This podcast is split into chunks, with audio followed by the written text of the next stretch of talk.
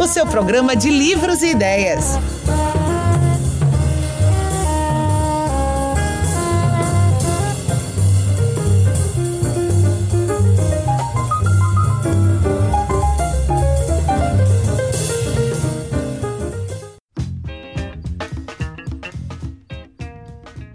Olá, queridos ouvintes da Rádio Universitária FM e do cafécolombo.com.br. Está entrando no ar mais um Café Colombo, seu programa de livros e ideias. Hoje com a apresentação de Tarcísio Neto e Souza.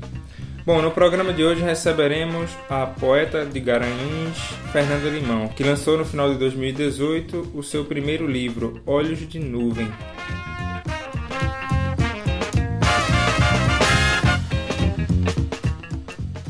Vamos agora para a entrevista com Fernanda Limão, autora de Olhos de Nuvem.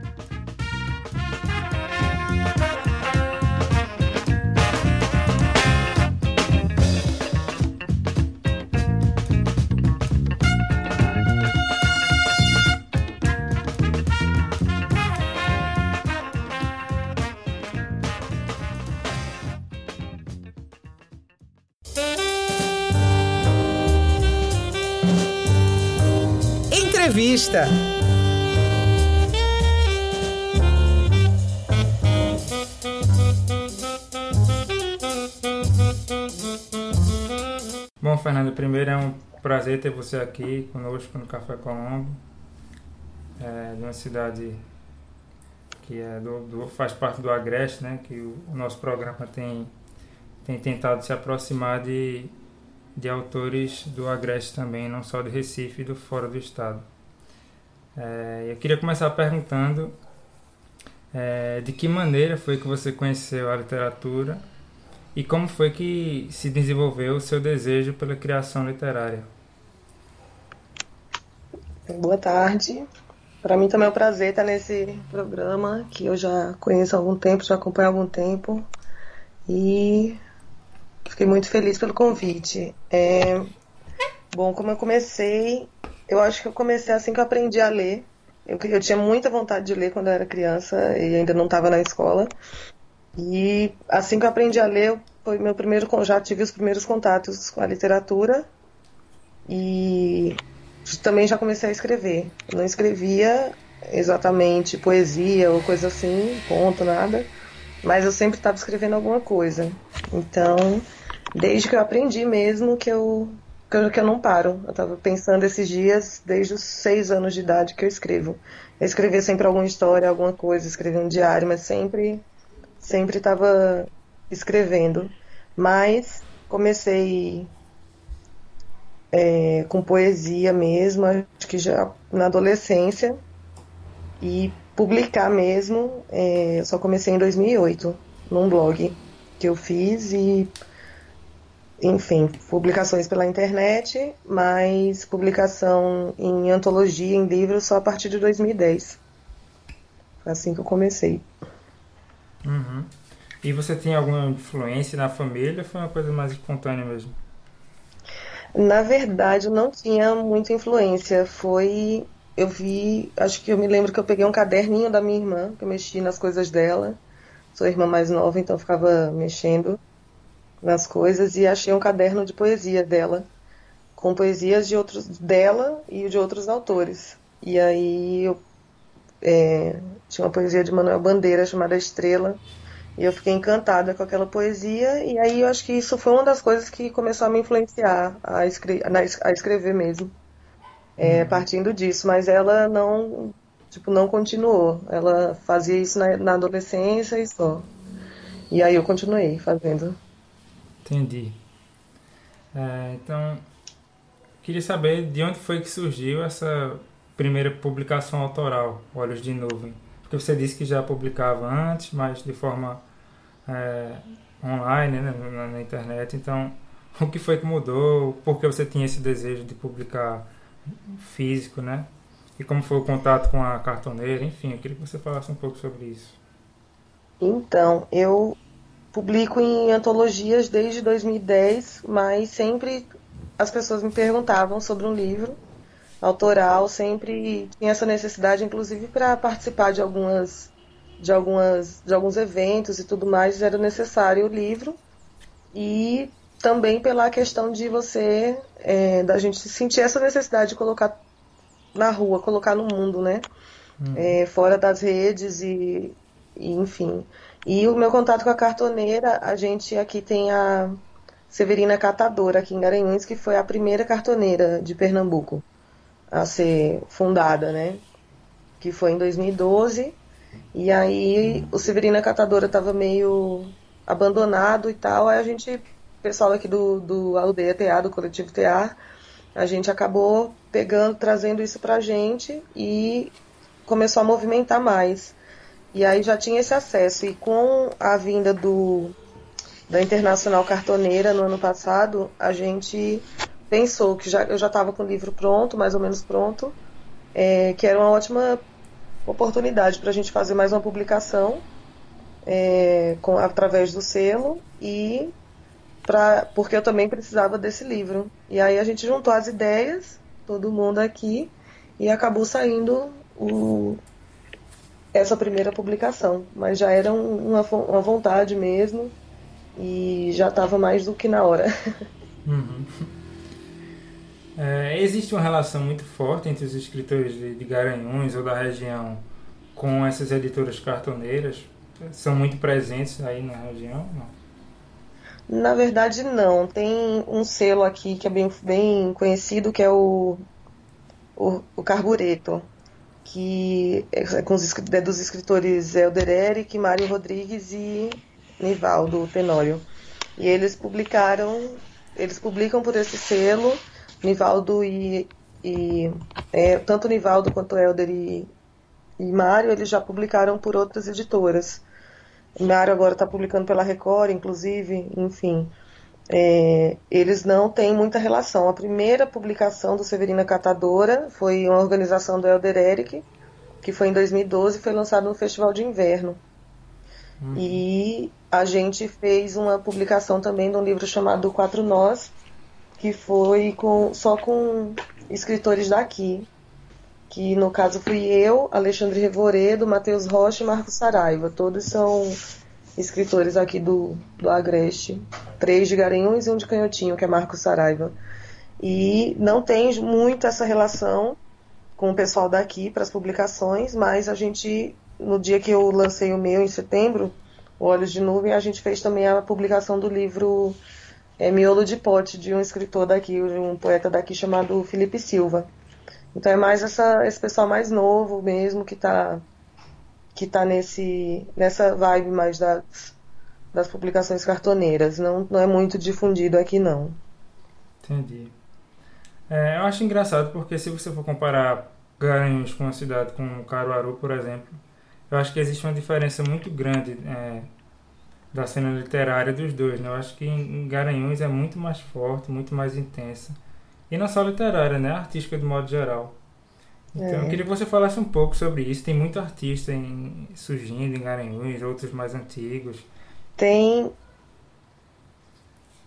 Tem, tem um bocado aqui. A cena literária aqui, na verdade, eu acho que foi sempre. É, não, talvez não seja reconhecida ainda assim, mas eu acho que é uma das identidades que a cidade tanto procura, que a cidade tanto busca que Garanhuns é meio que um lugar sem uma identidade cultural, mas eu acho que uma dessas identidades é, seria a literatura, porque desde do século XVIII tem é, Luzila, Ferre, é, Luzila Gonçalves tem pesquisas é, sobre isso, sobre escrita aqui desde o século XIX, acho, século XVIII, e tem desde Luiz Jardim, que ganhou o prêmio da José Olímpio, da editora José Olímpio, que ganhou inclusive do livro Sagarana, do que veio a ser o livro Sagarana depois. Uhum. Então tem uma, tem uma característica, tem uma cena literária muito forte.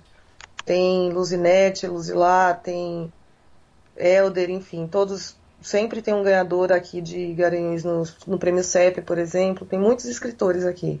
É uma cena predominantemente masculina, é, mas não tem muitas mulheres atualmente aqui escrevendo, publicando, mas tem uma, uma grande força mesmo aqui a, a literatura. Tem muitos nomes. E É, artístico também, aqui tem uma movimentação artística muito, muito boa. É, inclusive a Aldeia TA, por exemplo, é quem mais faz essa movimentação. A gente tem muita coisa promovida pelo SESC, muitos grupos independentes, muitas bandas boas mesmo, tocando música autoral. É, a gente tem uma galera do teatro também, uma galera fazendo performance, uma galera, um povo bem jovem agora que está surgindo aí, está fazendo uma movimentação muito, muito legal. A gente que é mais, eu já faço parte de uma de uma de outra geração. A gente que é mais antigo aqui, ainda muita gente continua fazendo sim, também esse movimento, mas eu vejo que aqui em Garanhuns agora tem uma galera bem nova fazendo essa movimentação. E você acha que tem alguma razão, alguma razão se existe é, um incentivo por parte das escolas, do, do, da prefeitura, alguma coisa nesse sentido, ou você acha que é uma coisa espontânea mesmo da cidade? Eu acho que é uma coisa espontânea. É, as escolas influenciam da forma que podem. A gente também sou professora, é, a gente influencia da forma que pode. Toda escola que tem, quase todas as escolas têm atividades assim artísticas mesmo, desenvolvem atividades artísticas. O, trabalhei num colégio de onde saiu o, o grupo Magilute, por exemplo, metade do grupo Magilute que são daqui de Garanhuns, né? Uhum. É, Mário, Pedrinho e, e Erivaldo, eles começaram no teatro aqui na escola. Então, assim, a escola cumpre um papel muito importante, porque é onde acho que a maioria dos, das pessoas tem o primeiro, os primeiros contatos com a arte, mas não por parte da prefeitura. A prefeitura não, não dá apoio, assim, basicamente nenhum para os artistas aqui. É, só os que agradam, né? Só os que são que é conveniente para eles. Uh, fazem alguns eventos, a gente já vem anos e anos lutando com, pelos movimentos culturais aqui, pela cultura, mas não tem os movimentos são todos independentes, não tem a colaboração da prefeitura, não. Eles acham assim, tipo, que alguns festivais vão suprir toda a carência artístico-cultural que a cidade tem e isso não acontece. Tanto que a gente tem um centro cultural, um teatro lindo, onde era a estação de, de, de trem daqui, e está quase caindo, ele fica, tá quase caindo mesmo, está quase desabando, e quando abre é só no festival de inverno, é, enfim, o público não tem acesso, o povo não tem acesso, a, a prefeitura não tem nenhuma política cultural, não tem nenhuma política de apoio aos artistas, enfim. Se a gente dependesse daqui só da prefeitura, não, não conseguia fazer muita coisa, não. Mas eu vejo que as pessoas estão muito se articulando bastante, estão em busca mesmo, estão correndo atrás de conhecer coisa nova, de fazer coisa nova. Então tem artistas incríveis aqui, que a gente meio que faz os eventos é, entre a gente. Tem um público já que está conhecendo, que gosta bastante, alguns já estão saindo daqui, indo para Recife, fazer show em Recife. É, posso citar Alexandre Revoredo, por exemplo, que ele sempre está no. Tá, tá com Reverbo, por exemplo, que, tá, que é organizado por Juliana Holanda. A Aleph Albuquerque também sempre está fazendo alguma coisa fora daqui. Então, assim, tem grandes artistas aqui e a galera não, tá, não fica esperando, está se movimentando mesmo para correr atrás. Uhum.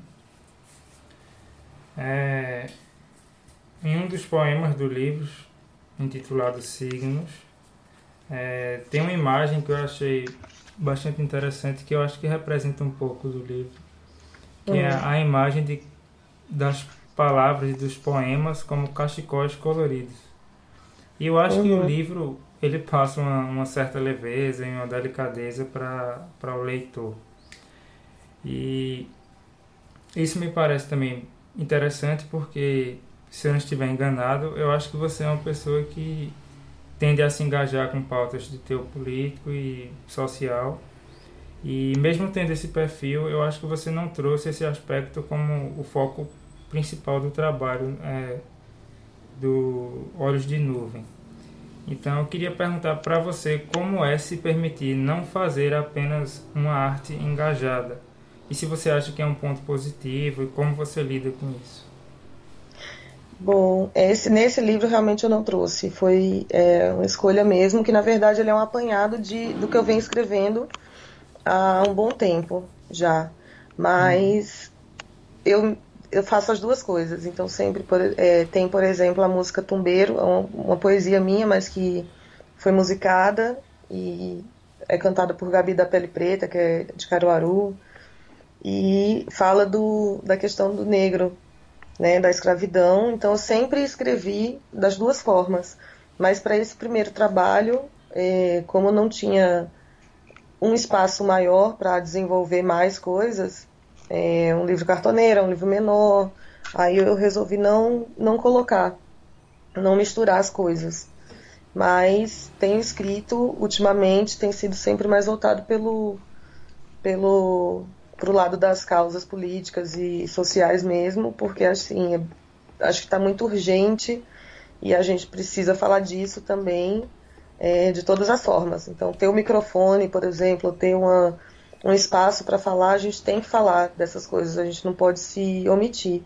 Então, assim, dá para fazer as duas coisas. Nesse caso desse livro, ele foi bem mais pensado é, como primeiro trabalho mesmo, para também não ficar é, estigmatizado, assim, que vai ser sempre poesia só voltada para a política, para é, para essa, essa causa das, dessas demandas né, políticas sociais, mas que eu também escrevo. É Faço as duas né? coisas. Né? eu acho que sim, é, é uma forma de revelar um pouco mais de você como autor, é um, um livro mais lírico, né, eu acho. Isso, e foi também mais... interessante demais, eu acho, né? Gostei bastante. Ai, obrigada, que bom. É, enfim, é, foi mais isso mesmo, porque como é o primeiro, é a apresentação né? Então eu quis é, deixar mais mesmo para a questão da só trabalhar poesia sem, sem as pautas mais urgentes que a gente tem hoje e que não deixam não deixo de trabalhar também.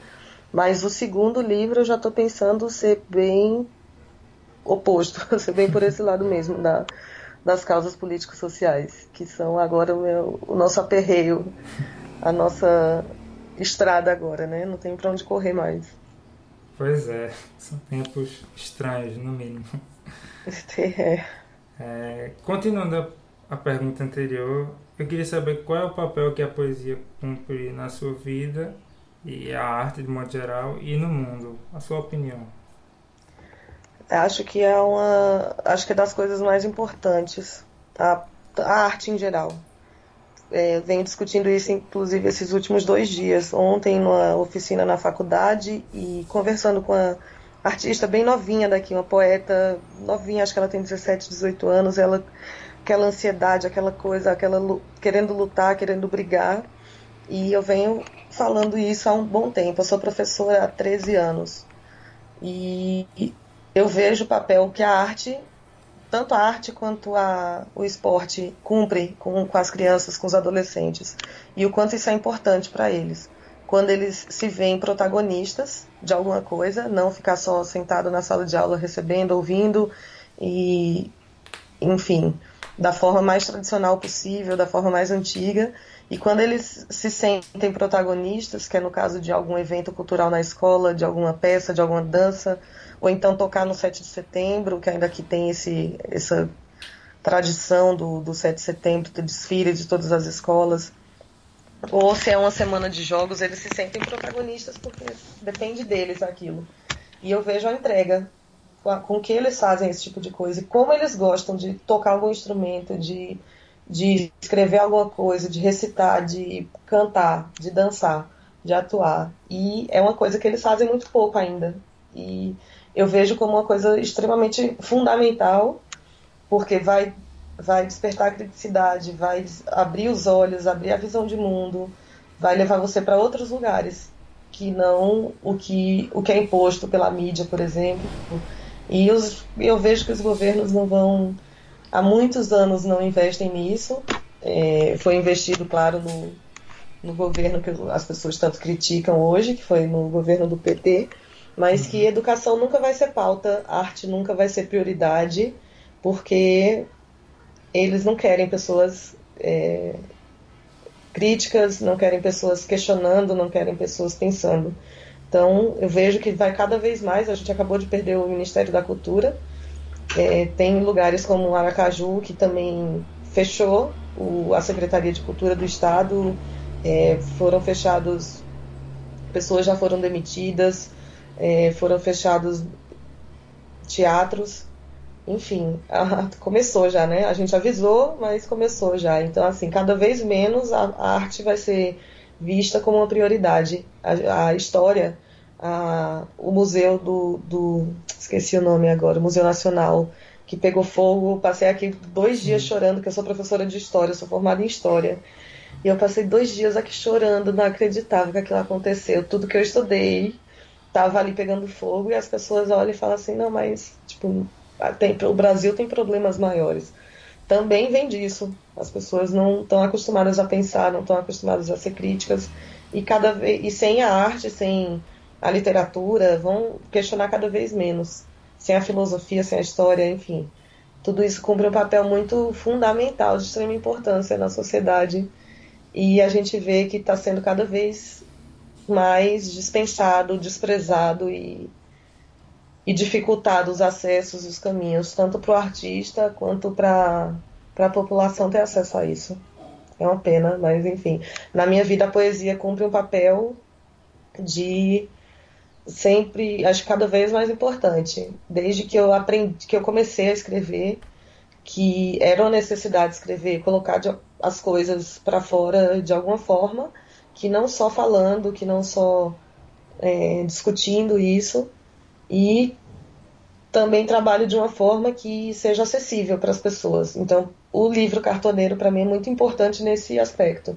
Que não adianta ter um livro de 30 reais que meus amigos vão comprar que outra vai estar tá vendendo na, em alguma loja, em alguma livraria, e que a maioria das pessoas não vai ter acesso a isso. Uhum. Então, eu gosto muito de trabalhar tanto com a intervenção, onde eu coloco a poesia na rua em diversas formas, e venho fazendo isso desde, acho que desde 2013, 2012, 2013, e o livro Cartoneiro, para mim, é, representa isso Enquanto as pessoas vendem livros a 30, 40, 50 reais, eu estou vendendo um livro por 12, que é de fácil acesso e que as pessoas que não têm, por exemplo, que não têm condições, eu costumo presentear mesmo. Uh, a gente sabe que não ganha dinheiro com a venda de livros, não por enquanto, pelo menos. Então, o livro é mais para chegar nas pessoas mesmo, para as pessoas terem acesso. Eu acho isso de extrema importância também. É, porque se você escreve, você pretende ser lida, né? Exatamente. E as pessoas, e assim, a questão do acesso mesmo. É importante é, as pessoas terem acesso a isso. As pessoas gostam de poesia, as pessoas gostam de boa hum. música, gostam de literatura, mas não têm acesso. Quando elas têm acesso, às vezes muitas, muitos poetas morrem antes de nascer mesmo, porque não, não se descobriram poetas porque não tiveram tempo, porque a vida não deixa, porque não tem acesso à arte, à, à literatura, enfim. Então, vejo nisso um papel político também de levar para o máximo de pessoas possível. Não sem, nem sempre quem tem acesso, quem já tem acesso a isso, ou só quem gosta, quem já gosta, já entende, mas as pessoas que ainda não sabem o que é aquilo. Entendi. É, sei que você também costuma performar poemas, né? Então, queria saber se os seus são feitos com esta finalidade é, ou se você prefere imaginar que seus poemas serão lidos? Eu, eu não, na verdade, eu não, não costumo recitar muito. Eu leio a maioria dos poemas porque eu tenho uma memória péssima. Eu decoro mais coisa dos outros do que minha mesmo. E antigamente eu costumava dizer que eu, eu faço muita coisa para ser lida, não para ser dita. Então sempre tive poemas muito curtos que vêm da, acho que das primeiras publicações, que a primeira, na verdade, publicação que eu fiz em antologia foi do Toque 140, que era da Fliporto, pela editora Carpe Diem. E tinha que ser poesias escritas pelo Twitter. Hum. E tinha que ter 140 caracteres, tinha que ser incluindo, incluindo ponto, espaço, vírgula, título, tudo, tudo tinha que ter 140 caracteres. E aí eu comecei a escrever coisas bem bem mais curtas. E eu gosto das coisas curtas porque cabem nas intervenções também. Então eu já fiz intervenção uma só sobre com poesia sobre a cidade de Garanhuns, é, que se chama, se chama Pontos. E eu coloquei os, em, pontos mesmo no centro da cidade, escritos, as poesias escritas em bolas, mesmo assim, coladas no chão, em uma, um círculo de adesivo que eu colei no chão com a poesia. Então as poesias curtas cabem. As pessoas têm muita pressa hoje, não leem muitas coisas mais longas, nem sempre tem tempo, enfim. Mas como estava no centro da cidade, precisavam ser coisas curtas. Então nesse caso eu não eu não fazia muita coisa assim. Eu sempre dizia que eu escrevia mais para ser lido do que para ser dito mas também senti a necessidade de escrever coisas que podem ser ditas, que podem ser interpretadas de várias formas. E aí teve uma época que eu escrevia já em formato de mais uma coisa mais, é, como eu posso dizer, não era metrificado, mas era mais no formato para virar música, porque eu tinha uma amiga que musicava minhas poesias. E aí dessa, por exemplo, dessa época veio o Tumbeiro, que Alexandre Revoredo musicou e hoje toca tanto ele quanto o Gabi da Pele Preta. E, enfim, foi, é mais ou menos assim. Vai, depend, depende do, do assunto, depende do tema, é mais, é mais para ser dito, às vezes é mais para ser escrito. Eu estou começando a ter mais coragem assim de recitar agora. Mas eu sou meio tímida, assim, fico com vergonha e, e tenho medo de esquecer, que na verdade minha memória que é péssima. É, são perfis diferentes, né? Queria agradecer bastante a sua, sua entrevista, seu tempo, a conversa, foi muito legal. E eu parabéns agradeço. pelo livro. Oh, muito obrigada, eu que agradeço. É muito, é muito bom ter esses espaços para a gente falar também do nosso trabalho. É, é incrível ter gente, pessoas que trabalham com isso também. Eu fico muito feliz. Espero que vida longa ao Café Colombo.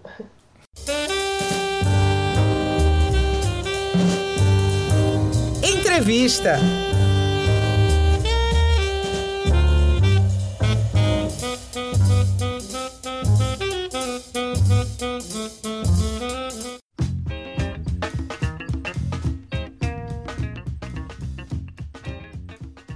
Chegamos ao final de mais um Café Colombo.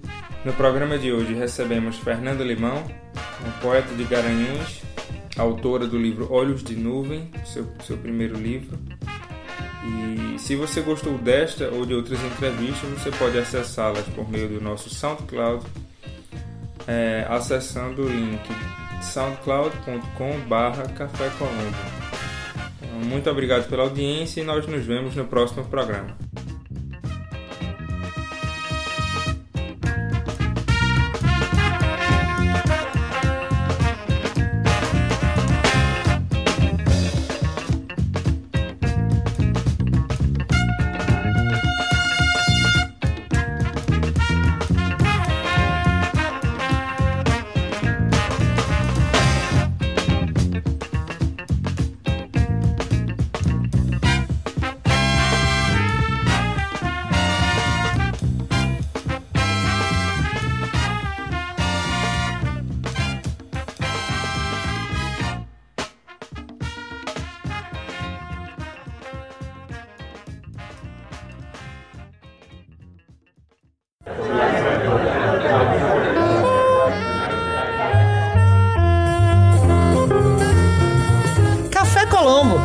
Programa de livros e ideias.